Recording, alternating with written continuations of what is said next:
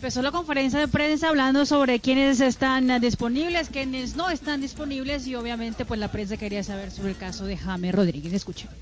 We have out James that is starting his uh, individual rehab. Tenemos afuera a James porque está apenas empezando su recuperación individual y vamos a chequear día a día. Pero también le preguntaron cuándo lo tendría disponible y eso fue lo que respondió Ancelotti. We have out James that is starting his uh, individual rehab. Pues eh, como As said, dije, to James está empezando day. su recuperación. Tenemos que chequear not, uh, día a día. problem, problem, No es una lesión importante, pero nos toca chequear Saturday, día a día. Si él no está Saturday disponible will be para el sábado, on, uh, entonces estaría uh, disponible para el próximo miércoles, lo que dice Ancelotti.